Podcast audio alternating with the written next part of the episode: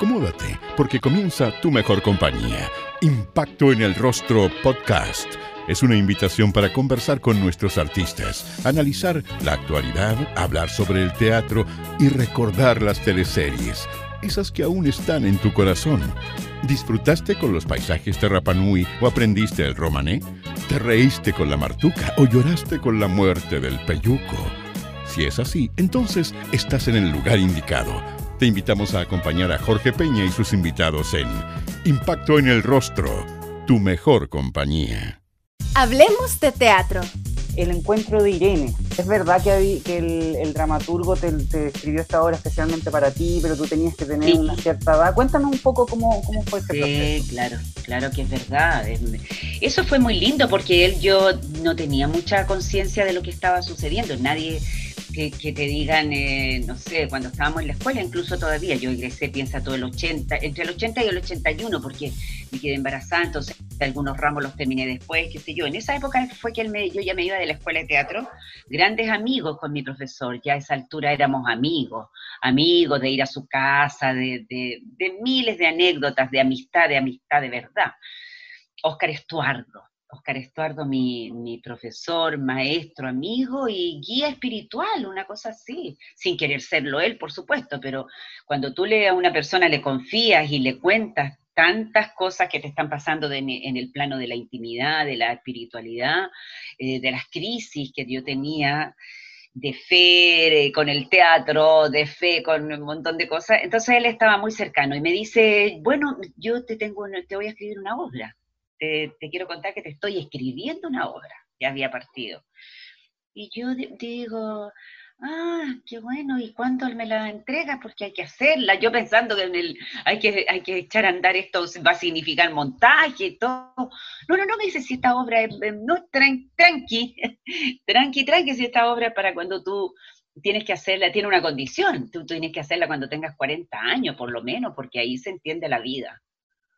Y yo me largo a reír, porque le digo, pero Oscar, no sé, tenía, ponte tú 24, 25, ¿cómo se te ocurre escribirme algo para los 40 años? Que si yo se iba a estar viva, a lo mejor estamos todos muertos, eh, por favor, entrégame la obra ahora, que si yo sí voy a estar. Yo con una liviandad, como es uno en realidad, cuando joven, pues, livianito, livianito, no entiende la vida.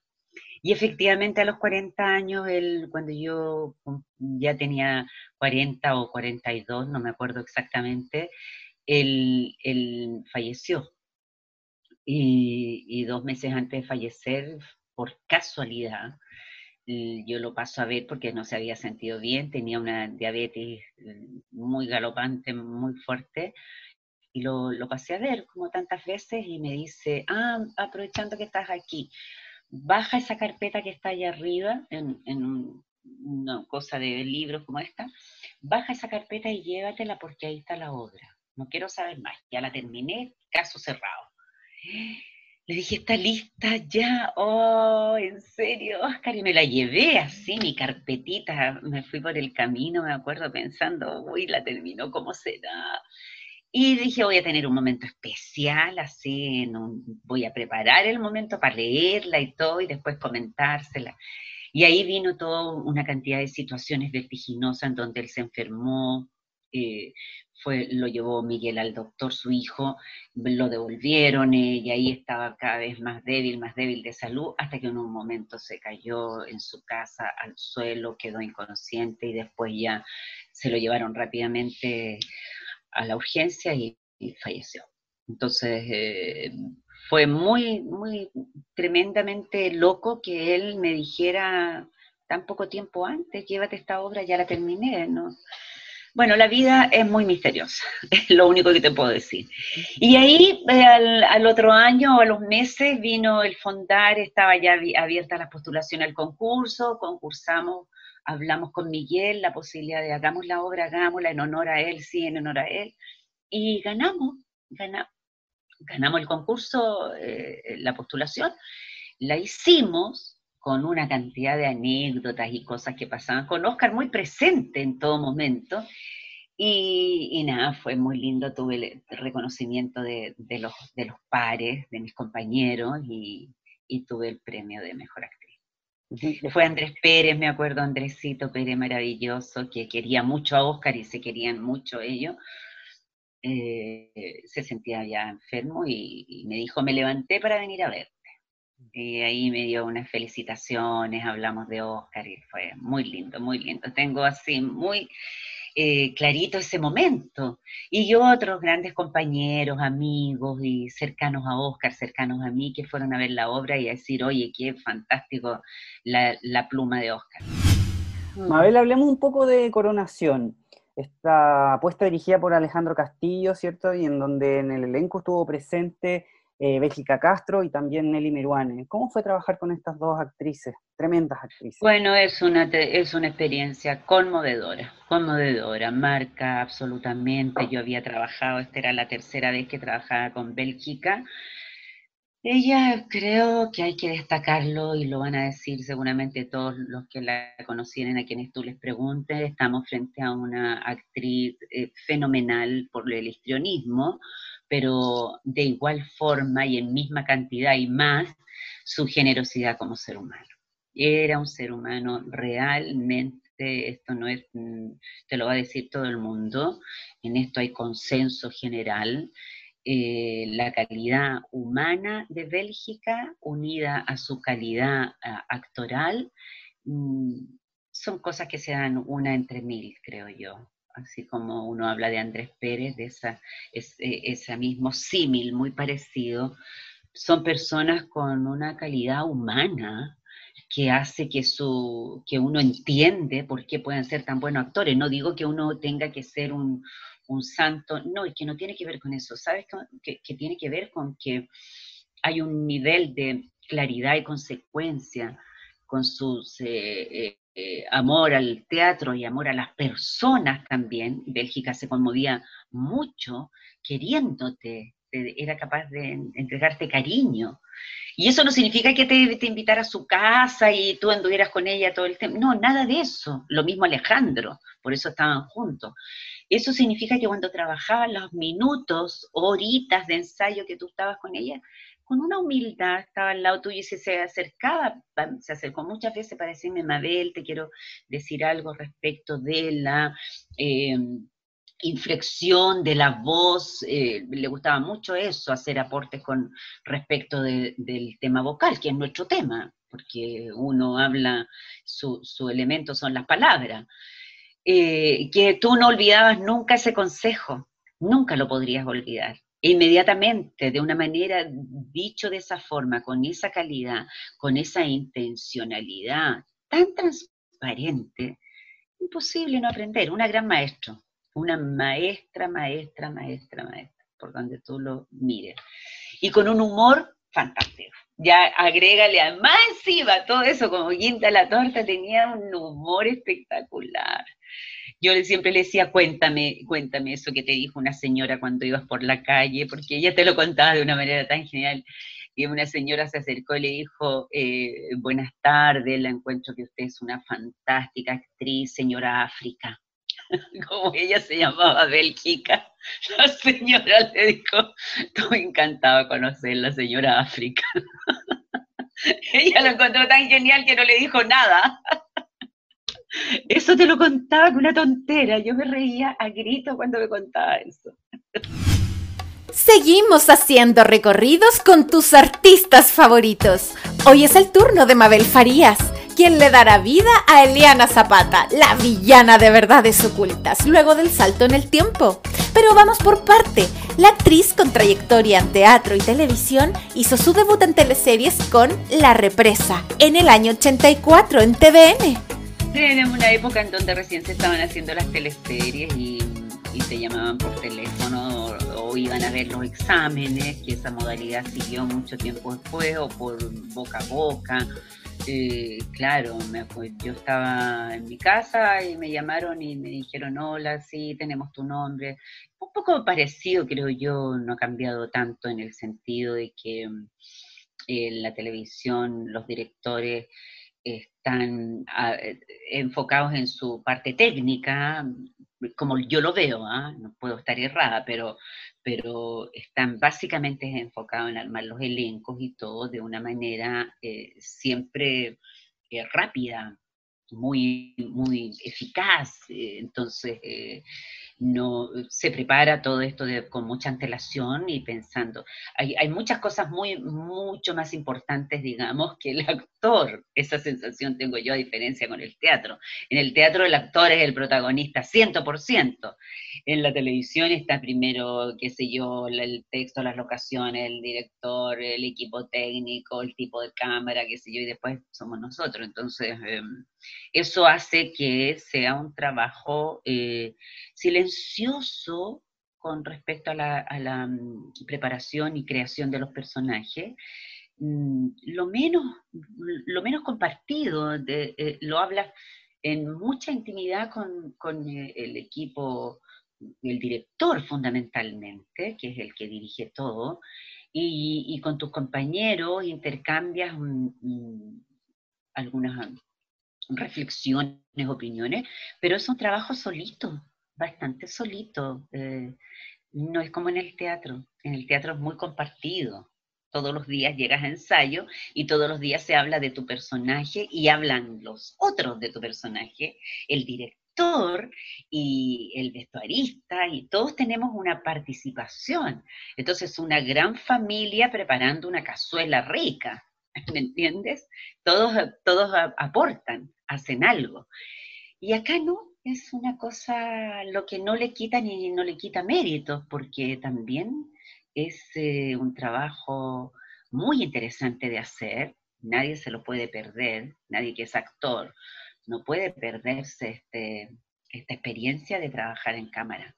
Eh, tú construyes igual, eh, las emociones funcionan igual, lo estás haciendo, como te digo, en una, en una, cosa como solito, protegido de ti mismo, eh, preparando tu personaje, nadie te hace grandes eh, críticas ni comentarios. Entonces, eh, en ese sentido eres responsable 100% de lo que estás haciendo. 100%. Es muy bonito, es muy lindo el trabajo. Y se agilizan montones de habilidades. Se agilizan en la rapidez de, de, la asociación de las ideas, de la memoria, de recordar lo que grabas. Además que se graba en desorden, no es lineal. Entonces puedes partir por el final. Es un rompecabezas, es muy interesante, es muy interesante. Mabel, y cuando tú ingresaste a la televisión en el año 84, ¿qué te pareció el sistema de trabajo? ¿Qué te parecieron las teleseries? ¿Tú sabías algo de ellas? ¿Habías podido ver alguna en televisión? Eh, sí, claro, uno ve todo, me encanta ver, a mí me gusta mucho ver y ver el trabajo de, los compañeros y todo. Y había un auge, empezó a haber un auge muy importante, yo creo que la televisión tuvo una, un papel súper relevante con em, la época sobre todo, que no me tocó participar, desgraciadamente estuve un poco alejada en un momento yo por razones personales, nomás de, de que me, me a, harto a la docencia y y al coaching y a otras cosas, pero la época de televisión nacional, con producciones así como Pampa Unión, eh, Pampa Ilusión, eh, ya no me acuerdo tantas, bueno, Romané, eso fue, fue fantástica, fue una maravilla, fue entregar a la identidad de nuestro país, de nuestra nación, elementos que hasta el día de hoy perduran y van a ser trascendentes y son legados, son verdaderos legados. Ahí la televisión cumplió un papel cumple. Yo creo que actualmente también, también las producciones que se están haciendo con los libretistas jóvenes, así como tú, eh, abordan temas realmente eh, evolutivos, interesantes. Eh, a mí me encanta cuando la gente conversa contigo y te dice, oye, fíjate, claro, así era en ese tiempo, yo me acuerdo. Tú le entregas un pedacito de memoria y entregas herramientas. Se, va, se ha ido, creo yo, cada vez em, em, depurando, depurando más nuestra televisión. A mí me encanta lo que pasa con el mundo de las teleseries, ¿ah? me gusta. No, no con esto estoy diciendo, no digo que esté acabado el aprendizaje que hay ahí. Me gusta lo que pasa, me refiero a que em, siempre trata de abordar temas que están candentes por ejemplo, cuando se hizo Machos, todavía estaba muy lejano, eh, espaciadamente lejano en términos de espacio histórico, lo que estaba empezando a suceder con la diversidad, con eh, aceptar eh, la diferencia, las opciones de, sexuales, parejas del mismo sexo, y todo eso era algo muy tabú. Creo que la teleserie abrió de alguna manera el, el tema y la sociedad chilena empezó a considerarlo. Y han, habido muchos temas que para, pasan así, no, no, están enfocados directamente, pero se tocan, se hace un link hacia ello y la gente lo puede mirar y muchas veces se apoyan en ese argumento para comprender y, y ampliar su punto de vista.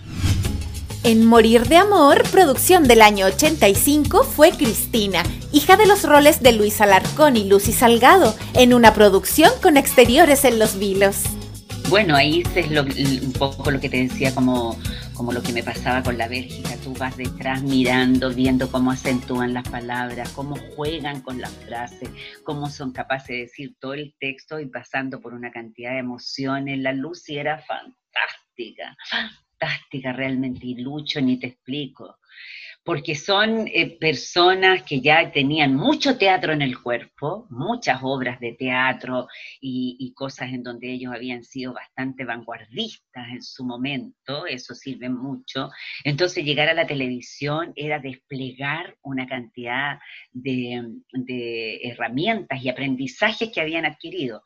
Y yo me acuerdo que una vez y, cometí un error súper grave, súper, súper grave. Eh, no me di cuenta y fui a la peluquería para una cosa mía personal, que iba a un evento mío, y, sin darme cuenta y olvidando algo tan trascendente como la continuidad, la, niña me dice, oye, sí, te vamos a hacer un peinado aquí, acá, pero te voy a cortar un poquito la chasquilla para que no se te vea el ojo, algo así, y me corto la chasquilla, llego a grabar, y la Lucy se da cuenta al tiro inmediatamente. Me dice, te cortaste chasquilla, te cortaste un poco la chasquilla.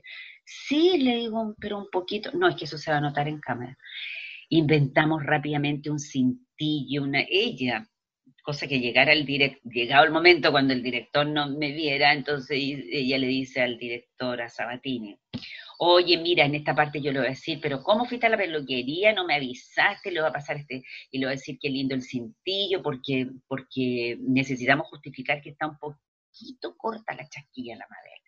Entonces inventamos unos textos de que yo desde mi casa, de que salía a la una y llegué a las tres donde mi mamá, pasé a la peluquería. Entonces eso lo dijimos en la escena. Y salió fantástico fantástico. yo decía, no lo puedo creer. Imagínate, una admiración que sentí yo con la luz y de ver cómo ella me vio llegar como persona y inmediatamente me dijo, ya, pero lo tenemos, lo vamos a hacer, no te preocupes, vamos a decir que, y, tomó el texto, era fantástica, fantástica. Ella me enseñó a, estudiar. Un acto de solidaridad también. Total, total. ¿Tú crees que ella me iba a decir, oye, lo que hiciste, me fuera a acusar? No, nada, solución. Y que eso es del teatro. Eso también yo te diría que es un poco los códigos del teatro. En ningún caso em, evidenciar, ya parte suponiendo que el otro a lo mejor sin darse cuenta hizo eso, o porque lo vivió ella tal vez, no sé, pero en ningún caso había un dedo juzgando, ni no, nada, vamos al tiro, a pechuguemos juntas de Condoro, una cosa así. Esto va a ser un, tremendo traspiés que no lo solucionamos. Entonces llegamos al, set con la solución, con el cintillo, con el texto, con todo listo. Y eso es fantástico, eso es fantástico. A mí me, ha gustado mucho ahora volver a estar con harta gente joven y son muy solidarios. Es una generación muy bonita la, la que está entrando ahora en la televisión. Mira, cuando uno mira ahora atrás, em, claro, indudablemente que había un, ambiente de las 24 horas del día, por supuesto que había una cantidad de horas que estaban dedicadas a eh, recibir el impacto de, lo que estábamos viviendo en términos políticos y, en, términos también eh, nacionales, emotivos, eh, latinoamericanos, te diría, porque era, era, también estaba sucediendo en Argentina. Yo tengo, mi hermana vivía en Argentina, ya se había casado y, vivía allá, entonces me tocaba ir a verla y me daba cuenta que la dictadura ya también tenía cosas similares acá, también habían desaparecido, también habían muertos, también una cosa bastante mm, eh, tremenda, pero como no se puede vivir las 24 horas del día en, estado, en modo tragedia, digamos, eh, había por otro lado una efervescencia cultural. Yo lo, lo en ese sentido me gustaría eh, contártelo porque no eran las 24 horas del día eh, sufriendo esta, esta bota encima. Tú sabes que había mucho buen cine, funcionaba a las mil maravillas el GIET, el Instituto Chileno Francés. Y había muchos lugares, muchos, muchos lugares en donde se eh, llevaba a cabo mucha creatividad respecto de, eh, ocupando también el momento de opresión, una forma de liberación. Uno de esos era el Centro Cultural Mapocho, que dirigía mi, maravillosa Mónica Echeverría, amiga, amiga que partió hace poco y, y, una mujer maestra. Tuve la suerte de tener a Oscar Estuardo y a Mónica Echeverría en mi camino. Y la Mónica dirigía este centro cultural que albergaba todas las corrientes de, izquierda, digamos, de la tendencia de izquierda.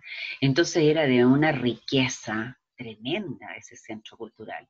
Y nosotros ese era nuestro lugar de acción con. Ahí teníamos un grupo de teatro y funcionábamos ahí como muchas personas. Ahí empezaron los primeros ensayos Los Prisioneros, de Quirusa, porque había música, poesía, teatro, danza, cosas eh, relacionadas con artesanía, oye, murales, había gente joven que se dedicaba a los murales en las calles. Entonces, frente a lo que era la opresión tremenda, nosotros teníamos un entorno de creatividad increíble, increíble.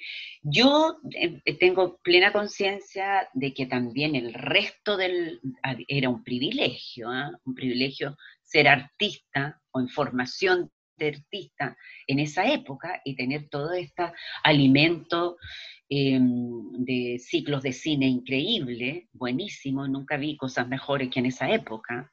Teatro, obras de teatro, que, Marco Antonio Laparra se mandó unas obras geniales, geniales. El Ictus hacía unos montajes espectaculares, espectaculares, no de, de, de cosa material, espectacular. El tema, abordaban los temas que, de lo que, estaba, lo que nos estaba sucediendo. Y nos íbamos para la casa con la sensación de estar avanzando hacia una liberación, para llegar el momento en que nos vamos a liberar de esto tomando conciencia, con grados de conciencia importantísimos a través del, de la cultura y el arte. Mabel, y en televisión, en perdón, en televisión en específico, ¿cómo eran los ambientes de trabajo? Los poderosos están arriba en sus oficinas enormes y, bastante custodiados, no, uno no tiene contacto con eh, las líneas editoriales de los canales, nadie te va a preguntar a ti, ni mucho menos, pero se respira se respira la, intención de mantenerte. Eh, nosotros somos como, como, como el sol, somos como que alumbramos los lugares, tenemos esa, creo yo, haciendo una comparación humilde, no, no, no fastuosa. Eh, el hecho de que una persona en esa época fuera un buen actor, un creativo actor, también por otro lado se protegía al ser buen actor. Entonces, claro, pero si alguien estaba siendo una persona que, estaba eh, públicamente identificado con, con ser opuesto al régimen, eh, se ponía como de blanco para que lo pudieran eh, poner en una lista negra, no permitirle trabajar, te vamos a castigar. ¿ah? Entonces el resto también los demás, los que, los que no éramos estrellas de televisión y no somos de, eh, ese plano, estamos cercanos a, hacer nuestro oficio y, hacer un aporte a la cultura del país, también nos, nos protegemos de eso nos protegemos y, los poderosos yo creo que también te dejan tranquilo. Los poderosos me refiero a, hay gente que seguramente eh, está a cargo de, decidir eh, este sí, este no. Y sigue siendo hasta ahora y siguió después siendo también. Entonces uno dice, esto es parte del ser humano. Siempre hay gente que está con represión o sin represión, con dictadura o sin dictadura, queriendo sacar al que se visualiza mucho como un, como un líder. Entonces, sigue operando, opera lo mismo siempre. Uno dice, ¿y en democracia también? Sí, yo lo he visto, en democracia también. No con la, con, porque el otro, en, la época de la dictadura estaban las armas, entonces eh, era bastante cruel, despiadado esa parte. Pero ahora también de repente pueden no dejar trabajar a alguien que tiene un pensamiento distinto. En Rompecorazón fue Olga Salazar, una mujer que trabajaba en una peluquería que veía cómo sus clientes preferían a otra profesional. ¿Recuerdan que su rival era el personaje interpretado por Tatiana Molina? Que me iba a quitar a mi, a, mi Claro, era, un desgraciado. no, a mi novio también y a los clientes y, me iba a mi peluquería, que era mi mundo, mi universo, la razón de existir, se veía totalmente amenazada. Y, era muy divertido, era muy entretenido porque además estaba la Pati de Neira, que es un encanto para trabajar con la Pati. Eh, la Tatiana, otro encanto más. Entonces éramos un grupo de mujeres que estábamos viviendo como lo mismo, con hijos de como la misma edad. Entonces era muy entretenido eh, compartir eh, esa peluquería, porque yo creo que era como son las peluquerías hasta el día de hoy. Son un pequeño mundo eh, gabinete psicológico, porque en las peluquerías se habla solo intimidades, ¿ah? no, no, no, hay grandes, no hay temas sociales, se habla solo cosas domésticas, no digo que en todas, pero las que me ha tocado conocer a lo largo de la vida, son un lugar donde uno efectivamente, la peluquera que te está peinando y que te pregunta algo, tú rápidamente puedes llegar a las lágrimas, puedes contar lo que te está pasando en ese momento, sin ningún, ningún tapujo es un gabinete de, psicólogos. Entonces, fantástico. Y ahí era lo mismo, a cada rato habían problemas pasionales, de, las relaciones. Yo tenía este pololo que era el Cucho Moya que me engañaba, pero por todos lados. No, tenía pero ninguna, y, y mis peluqueras se daban cuenta pero yo me contaba el cuento de que me amaba. Eso era muy entretenido. Nos reímos porque nosotros tenemos esa capacidad también, como estamos interpretando algo y nos intercambiamos entre nosotros opinión respecto de nuestros personajes. Empezamos a, tener como conductas de los personajes y nos reímos cuando nos encontramos. Yo me encontraba haciendo la holguita en, cuando estaba almorzando en el casino eso es muy, muy entrete. Se empapa uno del universo este que está habitando. ¿Qué es lo que más rescatas de Olguita? ¿Con qué te quedaste? ¿Qué fue lo mejor de este personaje? Mira, ese personaje fue súper lindo porque después se, se, logra liberar, fue un poco, un poco feminista en ese sentido, eh, se libera de este hombre, decide, toma la decisión de quedarse sola a cargo de su peluquería y ya no buscar más su, no aceptar más el tipo de chantaje que él hacía y, y se hace cargo de su vida, toma las riendas de su propia vida y, se desconecta de él. Cosa que le, se pasó toda la teleserie tratando de hacer y le costó, le costó, le costó, hasta que al final lo logra y, y paradita queda feliz. Se, se, da cuenta que hay toda una cantidad de cosas que se había estado perdiendo por estar detrás de, que, de conquistarle su amor, y eso para mí me encantó. Bonito mensaje. Muy lindo para la época, para el momento, fue súper lindo. Me encantó mucho, mucho. En Playa Salvaje fue Diana Valenzuela, una mujer medio hippie, madre de Ignacio San Martín, interpretado por Jorge Zabaleta en su debut en teleseries. Fue la primera teleserie de, de Jorge Zabaleta. Jorge Zabaleta era mi hijo entonces hicimos súper buenas amigas hasta el día de hoy cuando nos encontramos es como mamá con hijo, porque él era muy, muy jovencito y un amor, un encanto de persona, lindo, lindo, lindo de, su almita. Y, lo pasamos muy bien porque yo era esotérica, y en ese sentido eh, era más yo que el personaje, porque a mí me gustan los inciensos, todo, todos los talleres. Eh, bueno, ahora no, lo, no, no, estoy en esa misma línea porque ya creo que hice muchas cosas, pero en ese momento eh, hice muchas cosas relacionadas con, talleres, con conocer otras miradas, hacía yoga, hacía mucha yoga. Entonces, cuando, cuando me dieron el personaje me encantó, era sentirme en mi salsa. Todas esas cosas que hablaba ella eran cosas que a mí me, me, habían pasado o, o, yo quería que me pasaran. Entonces, ese personaje lo quise mucho, mucho. Y tenía un hijo que era más chiquitito que Jorge, por supuesto, que después fue como, como lo mismo, muy parecido, porque Jorge de Zabaleta era el Nacho, entonces yo le decía Nachín, y él le cargaba y me decía, mamá, por favor, no me digáis Nachín, por favor, sufría. Lo mismo que mi hijo cuando yo le decía Marci, él se llama Marcial, mamá, no me digáis Marci, que me carga. Entonces, era como lo mismo, una mamá que, que, no se da cuenta que los hijos van creciendo y ya no quieren que lo, que andan detrás del hijo y el hijo no quiere que le vean a la mamá al lado. Mi hijo, cuando yo lo iba a dejar a los scouts, tenía que dejarlo dos cuadras antes de llegar porque era una vergüenza total que yo apareciera con él ahí. Y a veces se me olvidaba y iba a dejarle algo, se le había dejado una colación y era un sufrir. Mira, me miraba con un odio ¿qué haces acá? Así era mi relación con el, con el Nachín de la televisión. Entre que me odiaba por ser tan metiche y por otro lado también odio a su madre. Mabel y la experiencia de trabajar con Oscar Rodríguez, este director que lamentablemente no se encuentra muy bien de salud y que mm, no, quizás no ha recibido los, reconocimientos que se merece eh, mm. por su tremenda trayectoria y lo importante que fue en los 80 y los 90. Mm, tienes toda la razón, toda, toda, absolutamente toda la razón.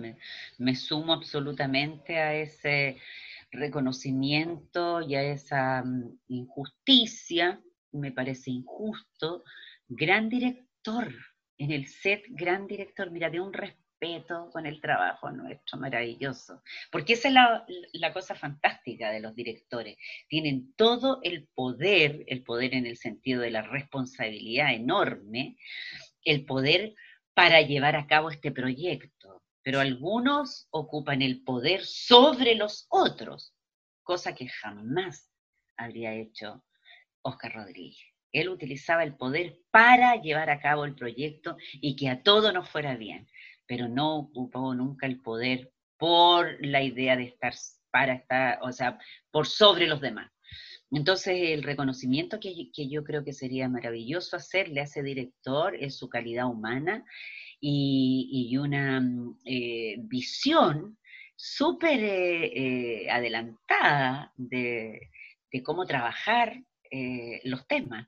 Entonces era, era un hombre muy acertado pero súper asertivo. Las indicaciones de Oscar eran fantásticas, estudioso, amante, pero así con pasión de lo que él hacía. Eso se notaba cuando llegaba al set, cariñoso, muy linda persona él, muy linda persona.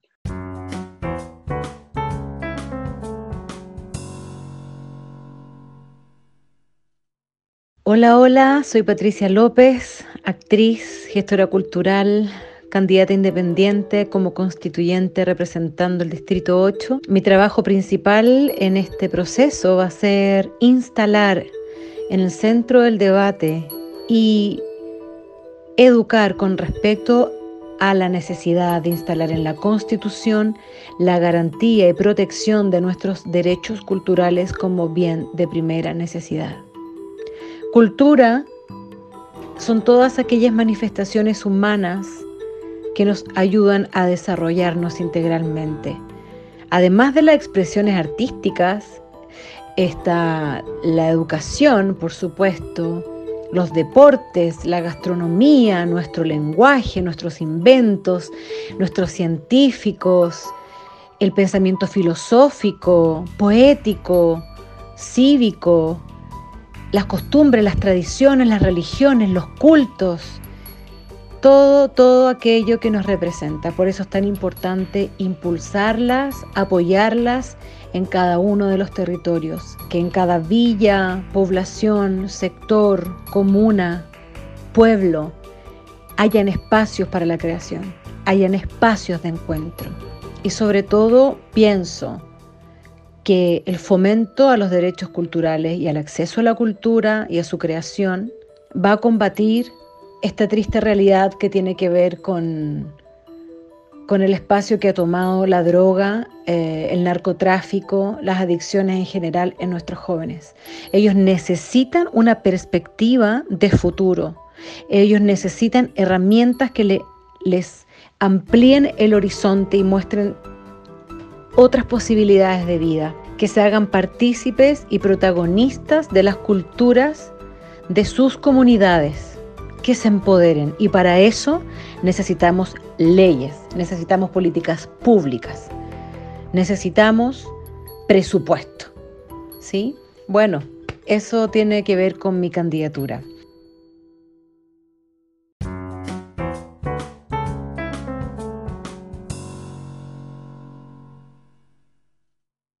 Mabel, y, y, podría ser un poquito más específica en cuanto como cuando tú dices que las indicaciones eran específicas?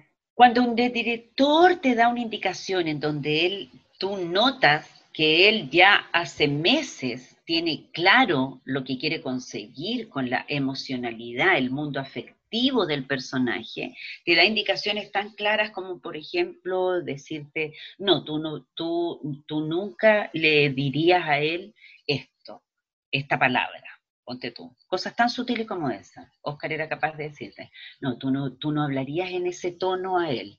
No, porque tú cuando partiste, se sabía toda la cronología de la teleserie en términos de, mm, tiempo, y además se sabía la fibra que tocaba tu personaje.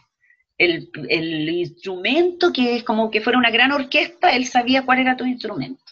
No, tú no eres la batería, no, no, no, tú eres el violín. Así que no te olvides. Y ahí uno al tiro reculaba y, ah, tienes toda la razón, sí. No, ella no reaccionaría así. Y eso es, muy, eso es fantástico, imagínate lo maravilloso. Él sabe perfectamente qué nota cada uno de nosotros toca, la, la, que tiene que dar. A eso me refiero, tengo clarísimo que él daba unas indicaciones, pero muy acertadas.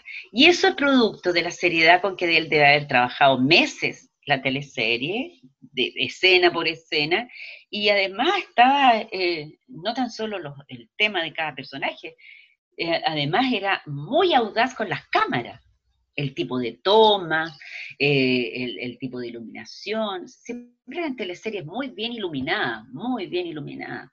La luz es bastante importante en las teleseries. No sé si tú, tú lo debes saber, por ahí hay una la calidad de la teleserie muchas veces se ve por la iluminación incluso, al margen de, viste las teleseries brasileras, de repente tienen una iluminación espléndida, maravillosa, envidiable. Como opinión personal, encuentro que algunas teleseries chilenas están muy iluminadas. Por ejemplo, el otro día revisaba Venía Brasil, que es una teleserie brasileña. Me encanta. tenía como estos ciertos, ciertos espacios de oscuridad muy interesantes. Entonces, yo creo que acá en Chile sobreiluminan todo, que creo que deberían trabajar un poco más la... Se quema un poco la imagen con la idea esta de, tener todo como a las 12 del día. Sí, exactamente. Sí, sí. Bueno, ahí es un trabajo que se va a ir desarrollando a medida que, que se reciba la opinión de afuera. En Hippie fue Teresa Ríos, la esposa de Maximiliano Sierra Alta, el rector de la universidad ¿Recuerdas que Teresa perdía la cabeza al final de la teleserie?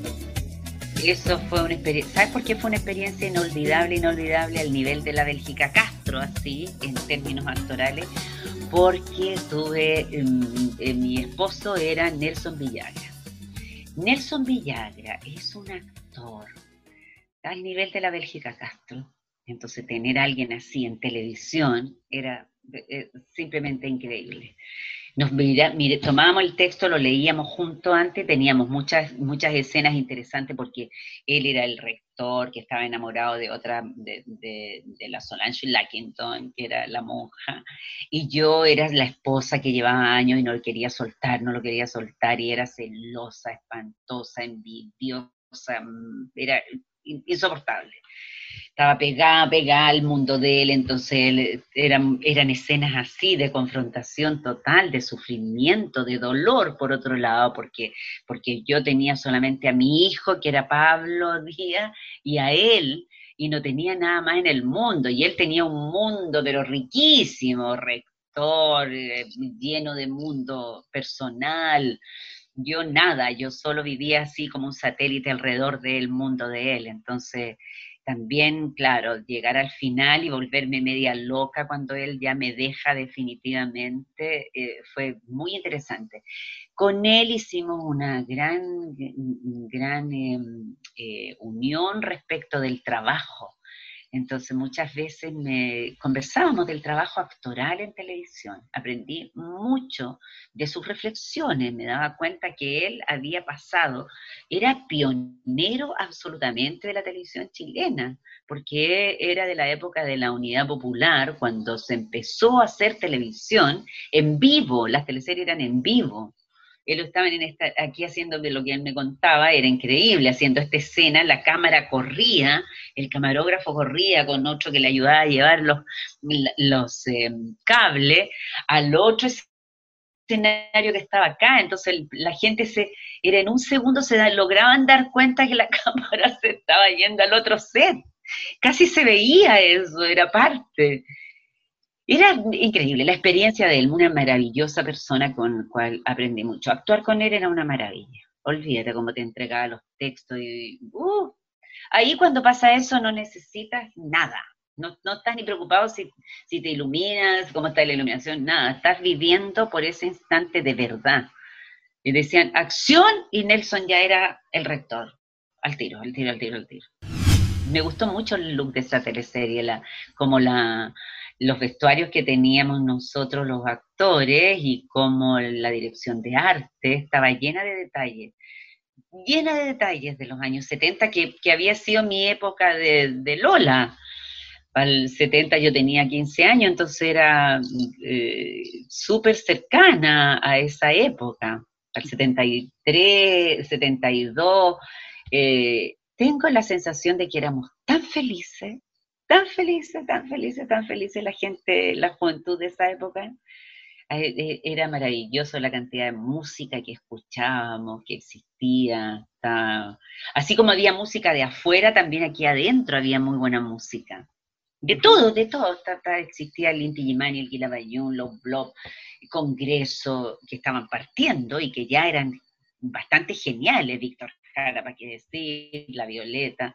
Y por otro lado también estaba la música que llegaba de Led Zeppelin, de Oregon, de Franz Zappa, de, miles, los Beatles, por supuesto. Entonces creo yo ah, eh, que esos tres años de, una felicidad increíble. ¿Y, tú, sientes que esta atmósfera de felicidad eh, la logró transmitir la teleserie? ¿Tenía sí, sí, sí, sí. Yo que yo lo, lo sentí lo, percibí, la alegría con que la gente, eh, me acuerdo, me acuerdo, ya como partían los créditos de la teleserie y todo, eh, era una necesidad y un deseo muy grande de, tener, registrar esa época, de tener, de, de, vivirla, de rememorarla, de revivirla. Siento que, claro, ahí hubo un problema con la producción tremendo, tremendo, tremendo. Hubo un cambio de director ahí. Sí, se fue el director. Eso fue, no sé cómo logramos terminarla, porque eso fue un atentado, pero tremendo, tremendo, tremendo. El cambio de director fue tremendo y aún así era tan fuerte la, la, imagen y el universo que proponía la teleserie que se mantuvo, se logró mantener, fíjate. Se logró. Yo pensé que se, que se iba a terminar en breve porque cambiar el director o que se, el director me parece que renunciaron ellos, tengo entendido, sí, me parece que renunciaron. No fue un cambio del canal, fue una decisión del director. Y quedamos nosotros ahí los actores en el aire, trabajando con la segunda unidad y, y, y había tanto amor y tanto cariño por lo que se estaba haciendo que, que yo creo que, claro, a lo mejor no batió los récords de sintonía, pero con bastante dignidad terminamos nuestro trabajo. Nosotros no abandonamos nunca lo, eso tiene que ser algo muy, conozco muy pocas ocasiones de eso, ¿ah? Eh, pero uno no abandona a los personajes como que tú abandonaras a un hijo. Casi es imposible. De hecho, cuando un actor se tiene que ir por algún, una vez me tocó estar en un montaje donde el actor se tenía que ir por una razón de fuerza mayor, de enfermedad directamente, él no quería ir, no quería, no quería que lo reemplazaran porque no quería dejar su creación y cuando vino alguien hizo el traspaso y, todos estuvimos atentos, había un cambio que era demasiado de vida, una vida por otra vida, una cosa súper trascendente. Entonces nosotros nunca abandonamos a, nuestros personajes, tiene que ser algo de fuerza muy mayor. En Perdona Nuestros Pecados fue Fresia Toro, la asesora del hogar de los Quiroga, quien conocía varios de los secretos de la familia más poderosa de Villa Ruiseñor. Yo estaba, sí, me acuerdo, me acuerdo perfectamente que estábamos haciendo coronación con el equipo, como era nuestra segunda temporada, creo. Y, la Carolita Redondo me dice, Mabel, te recomendé para un rol y te van a venir a ver y te van a llamar. Le digo, no te puedo, ¡uh, qué genial! Pero hace tanto tiempo que no hago televisión, me empecé a complicar al tiro, en serio. Y fue, fue la, la productora y me llamaron y, fue como, ya, estas son las condiciones, de esto se trata, esto es el personaje. Y le dije, oye, hace bastante tiempo que no hago teleserie, he estado muy metida en las capacitaciones, soy coach ontológica, entonces me dedico a, eso y a hacer clases. Ya, no, no importa, confiamos totalmente en ti. Y empecé, ella estaba muy nerviosa, muy nerviosa, muy preocupada, me armé un cuaderno así con todas las escenas de mi personaje y empecé a tener como una sensación de trabajo, de como los primeros trabajos que uno hace en la escuela de teatro. Me, fui y me tomé la, porque cuando uno, este, este, es un oficio en donde si tú pasas, yo había pasado como cuatro o cinco años que no hacía nada relacionado con cámara en televisión, en set, y eso se nota, tú empiezas a estar como anquilosado y te, da mucho susto. Este es un, un oficio en donde hay que estar haciendo, haciendo, haciendo. Y entonces me armé este cuaderno y, lo estudiaba como escena por escena y le iba dando como una continuidad, porque como te contaba, no se graba con continuidad. Entonces, pero yo iba a mi cuadernito que lo tenía escondidito en mi cartera, miraba mi cuaderno para saber qué escena estamos grabando y qué significa en la historia de los protagonistas. Entonces, muchas veces mis propuestas tenían que ver no sé, poniendo, poniendo los cubiertos de la mesa eh, eh, y preocupada de llorar porque había pasado algo con el protagonista, pero yo en mi mundo, y eso muchas veces el director, Nicolás Alemparte, lo notó y, me felicitó y le encantó que la Fresia, que era nada que la empleada, también estuviera como, como eh, estas, estas nanas que son parte de la familia. Ese era mi rol ser una persona que conocía todo lo que estaba pasando a la protagonista, la Marianita de Girolamo. Entonces yo me volví a mi oficio con, esta, con, este personaje. Me, me embuí completamente, entonces no lo soy, la quiero a la Fresia, no te explico. Me encanta. Y después de ahí vino el tiro otro, que fue La Monjita. Claro. Isla Paraíso. Isla Paraíso. Que fue otra cosa, nada que ver una monja que era autoritaria, muy pesada, pero le pusimos un condimento que el director lo aceptó, Enrique, el director de la segunda unidad le pareció súper buena la idea, yo le dije, hagámosla que sea buena para media curagüilla, y le gustó mucho esto, que a la monjita le gustara tomarse el vino de la misa.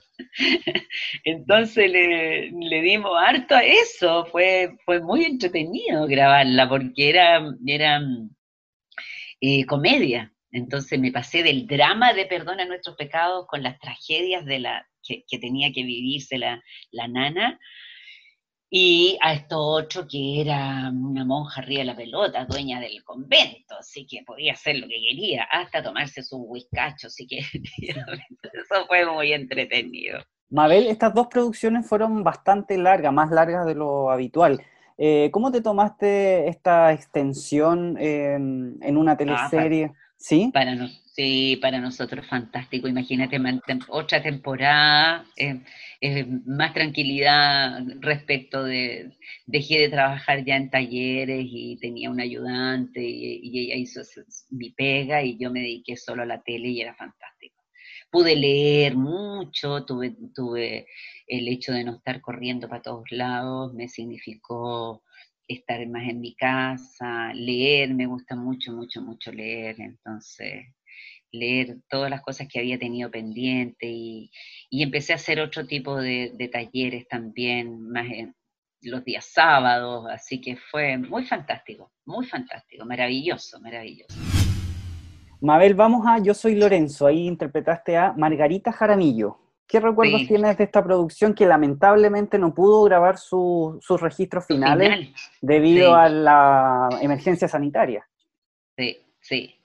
Bueno, no, esto, esa fue una producción eh, realmente eh, una cosa muy linda, muy, muy bonito lo que pasó con el, equipo de los jóvenes, que había mucho baile, coreografías, canciones, una, una entretención para nosotros hacerla, hasta con la Teresita Reyes, con, eh, los que, con Otilio Castro, el equipo, ¿no? fantástico, y después a, última, en la última etapa, el, José Alfredo Fuente. Entonces éramos como un grupo, los más viejitos y los jóvenes, que eran, que eran los, que llevaban la historia eh, juvenil, eh, una cosa generacional increíble, entretenidísima, lo más entretenido. Además grabábamos en un pueblo, en Pirque, donde, ¿qué quieres que te digan? las chiquillas del catering, es un regaloneo constante. Gente muy linda. Nicolás, al en parte, logra eso. Las producciones de Nicolás son cálidas, son eh, solamente prima, él es muy tranquilo para dirigir, entonces prima muy, prima una energía muy buena, de trabajo todo el rato. No se deja trabajar, se trabaja bastante, pero como el ambiente es tan cálido, eh, eh, eh, es un ambiente muy confortable, muy creativo. Y además él siempre abierto a todo lo que sea, y lo que tú le propongas, se revisa inmediatamente y, vamos. Y ahí hay un director de piso que me encanta, que es maravilloso, que es Marquitos Cruzado. Él, él también es un, un operático, le digo yo, porque grita todo el día, pero gracias a que, tiene una voz muy fuerte, eh, nos ordena, porque nosotros somos muy buenos para la conversa y para quedarnos tomar cafecito y no sé qué. Cuando nos relajamos, ahí está Marco que nos trae para el set rápidamente y, vamos y nos, mira, se, se produce una energía de trabajo que me encanta, me encanta, me encanta. Lo pasamos muy bien, fue muy triste eh, vino la pandemia y nosotros ese día supimos que ya no, nos volveríamos a ver. La última vez que yo grabé, me acuerdo que ya se hablaba de lo que estaba pasando y, contemplamos la idea, oye, esto va a llegar hasta acá.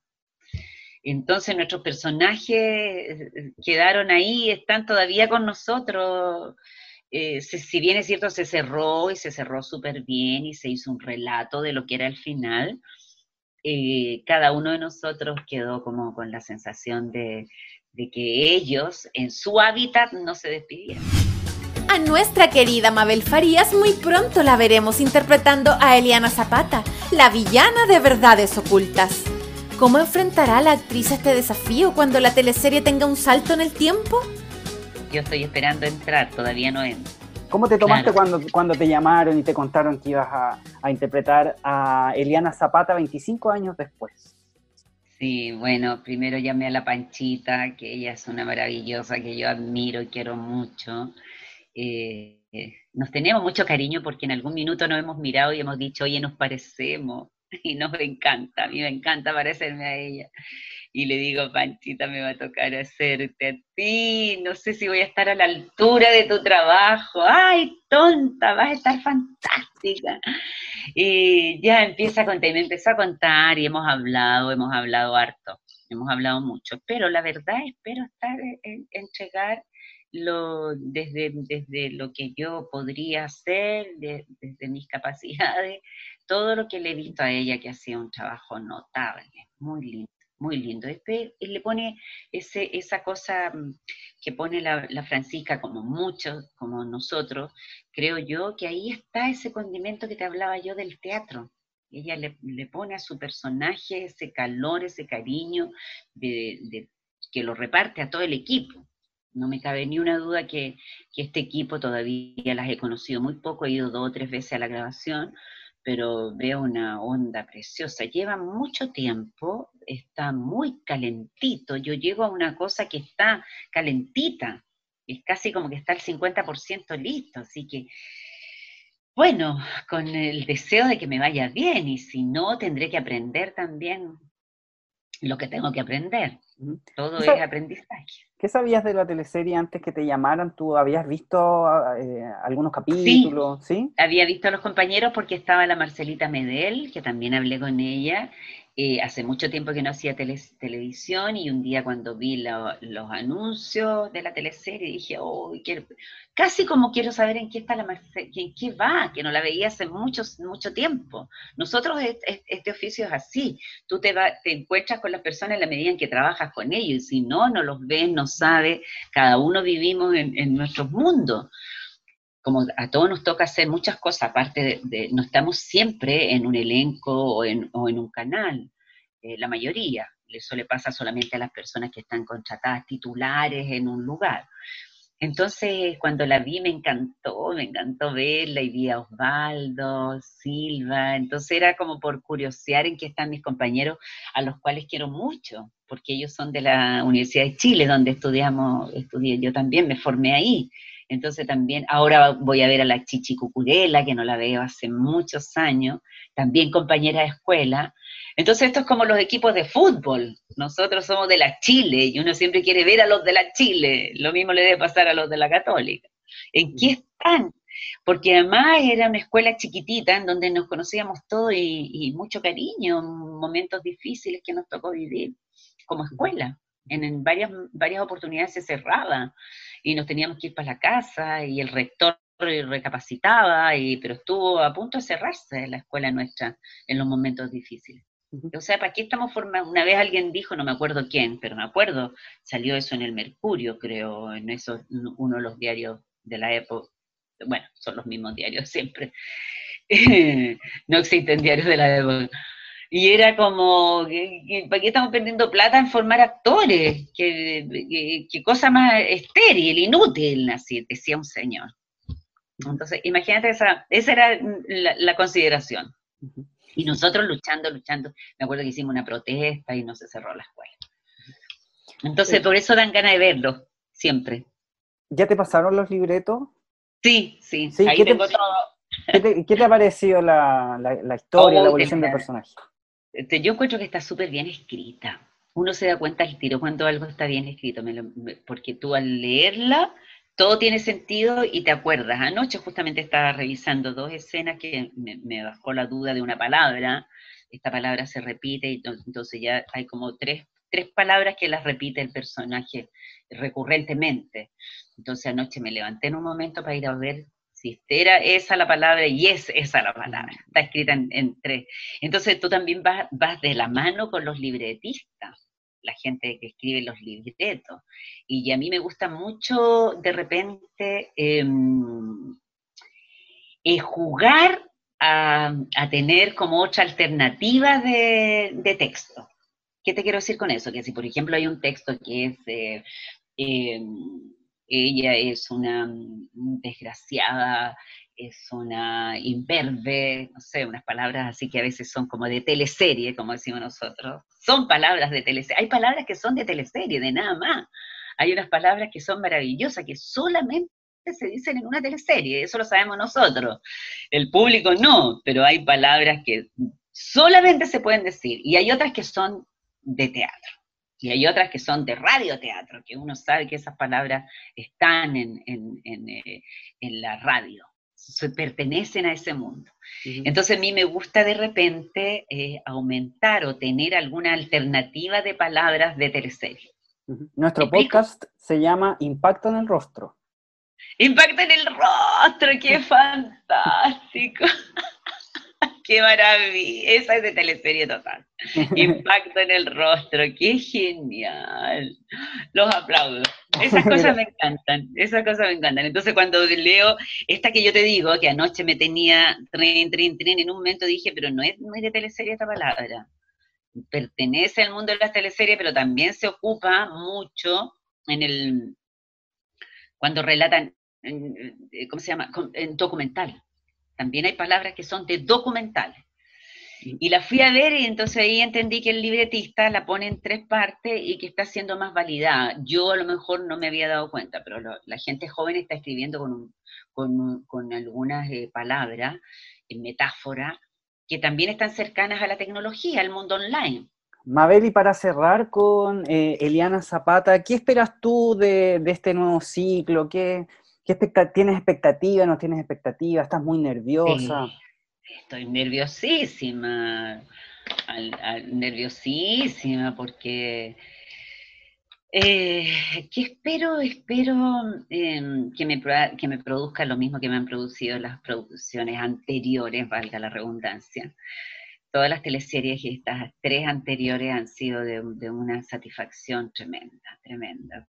Sí, me voy a la casa feliz después de grabar y espero que me pase eso, que cuando termine la jornada de grabación me voy, uno se va derechito a, la casa, a llegar a descansar, a tomar el texto y a estudiar.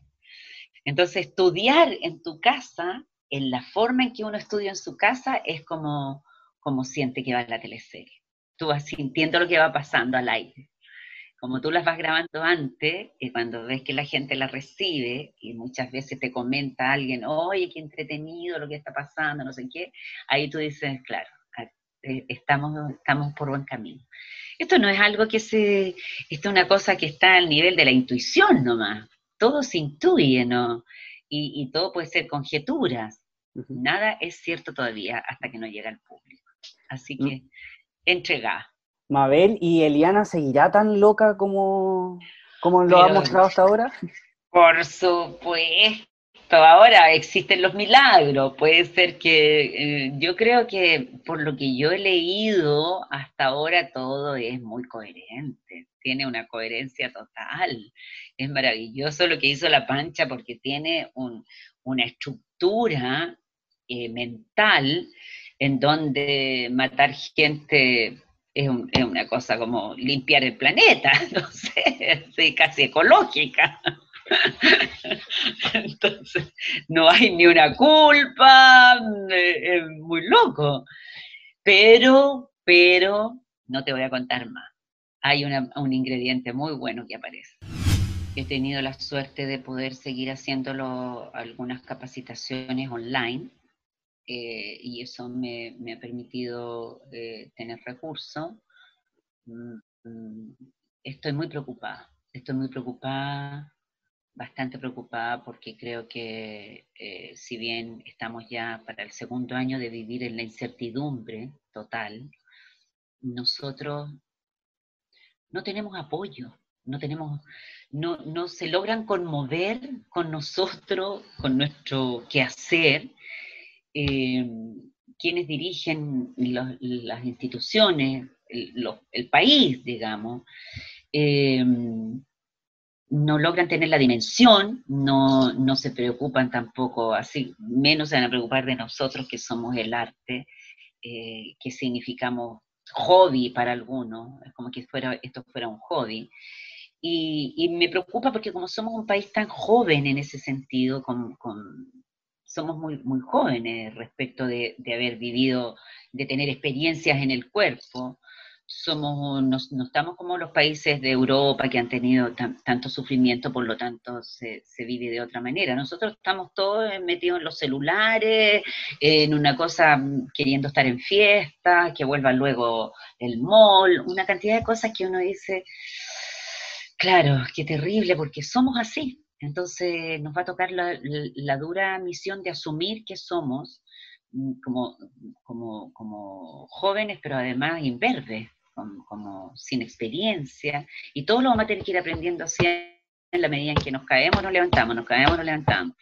Ya error tras error, eh, acierto, error, acierto, error. Eso me preocupa, me preocupa porque no está, no, está el tiempo, el momento para que eso se dé en esa magnitud de, la, de lapsus de tiempo. Esto tendría que ser mucho más rápido. Y me encantaría, por otro lado, que nosotros como gremio, como gremio, eh, también tuviéramos una evolución. Creo que lo que me llega a mí, las redes de las jóvenes se están organizando bastante bien, pero pero claro, tiende a haber acá en Chile esta separación con los viejos, que es muy en todo, sucede a todo nivel. Entonces, claro, pareciera como que la gente mayor ya está fuera del escenario hace es bien, es bien tremendo, ¿ah? Es bien tremendo ser viejo ahora que, yo soy mayorcita, me doy cuenta que es tremendo ser viejo en Chile. No es lo mismo que Argentina, yo voy a donde mi hermana en Argentina y, ellos, los jóvenes, todos se relacionan de una manera muy cálida con los viejos.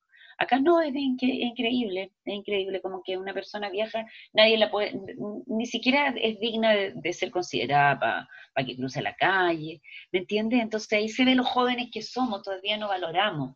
Bueno, por supuesto que eso no pasa con la comunidad de los pueblos originarios. Nada más maravilloso, me tocó hacer unas capacitaciones con la gente, con la comunidad mapuche hace años atrás, a lo largo de todo, de el, Silla, por esos sectores, es, maravilloso, es maravilloso como ellos enfrentan, como la gente adulta tiene un, ocupa un lugar muy importante para los jóvenes y cómo son protegidos también todos. Entonces es muy distinto ser jubilado, pensionado en el mundo después de, de los primeros pueblos, digamos, en el mundo nuestro pero absolutamente opuesto. El respeto que hay por el, por el que puede, ya vivió algo, por lo tanto es posible que me entregue un, un consejo, una sabiduría desde la experiencia. Bueno, algún día a lo mejor estamos, pero se ve que estamos lejos. ¿ah? Eh, ahora lo que existe, que es muy increíble, que lo acabamos de ver este fin de semana, la solidaridad de querer ayudarnos frente a los desastres y a, a las cosas que nos golpean a todos por igual. Entonces ahí sí hay una, inmediatamente Chile se levanta, Chile por Chile. Pero cuando no hay desastre, yo te estoy hablando en eso, cuando no es cosa de terremoto y de tragedia, ahí cada isla con su, con su mundo. Es de esperar que aprendamos. La cultura, lo que nosotros hacemos, eh, para mí, es la única solución. Desgraciadamente soy en eso a lo mejor muy cuadrada, pero insisto, siempre no hay un pueblo que no sea evolutivo si no está la cultura al lado. Lo que tú haces, lo que nosotros hacemos, debería ser eh, en este minuto, oye, apoyemos a, los que hacen cultura, porque esos son los que salvan las naciones. Es así, ¿eh? Es así. Lo lamento, señores economistas, grandes tecnócratas, lo lamento. La economía no nos va a salvar. La cultura nos puede salvar. La cultura significa mística, espiritualidad, desarrollo, literatura, música, todo. Todo lo que es alimento al alma. Acomódate, porque comienza tu mejor compañía. Impacto en el Rostro Podcast. Es una invitación para conversar con nuestros artistas, analizar la actualidad, hablar sobre el teatro y recordar las teleseries, esas que aún están en tu corazón. ¿Disfrutaste con los paisajes de Rapanui o aprendiste el romané? ¿Te reíste con la martuca o lloraste con la muerte del peyuco? Si es así, entonces estás en el lugar indicado. Te invitamos a acompañar a Jorge Peña y sus invitados en Impacto en el Rostro, tu mejor compañía.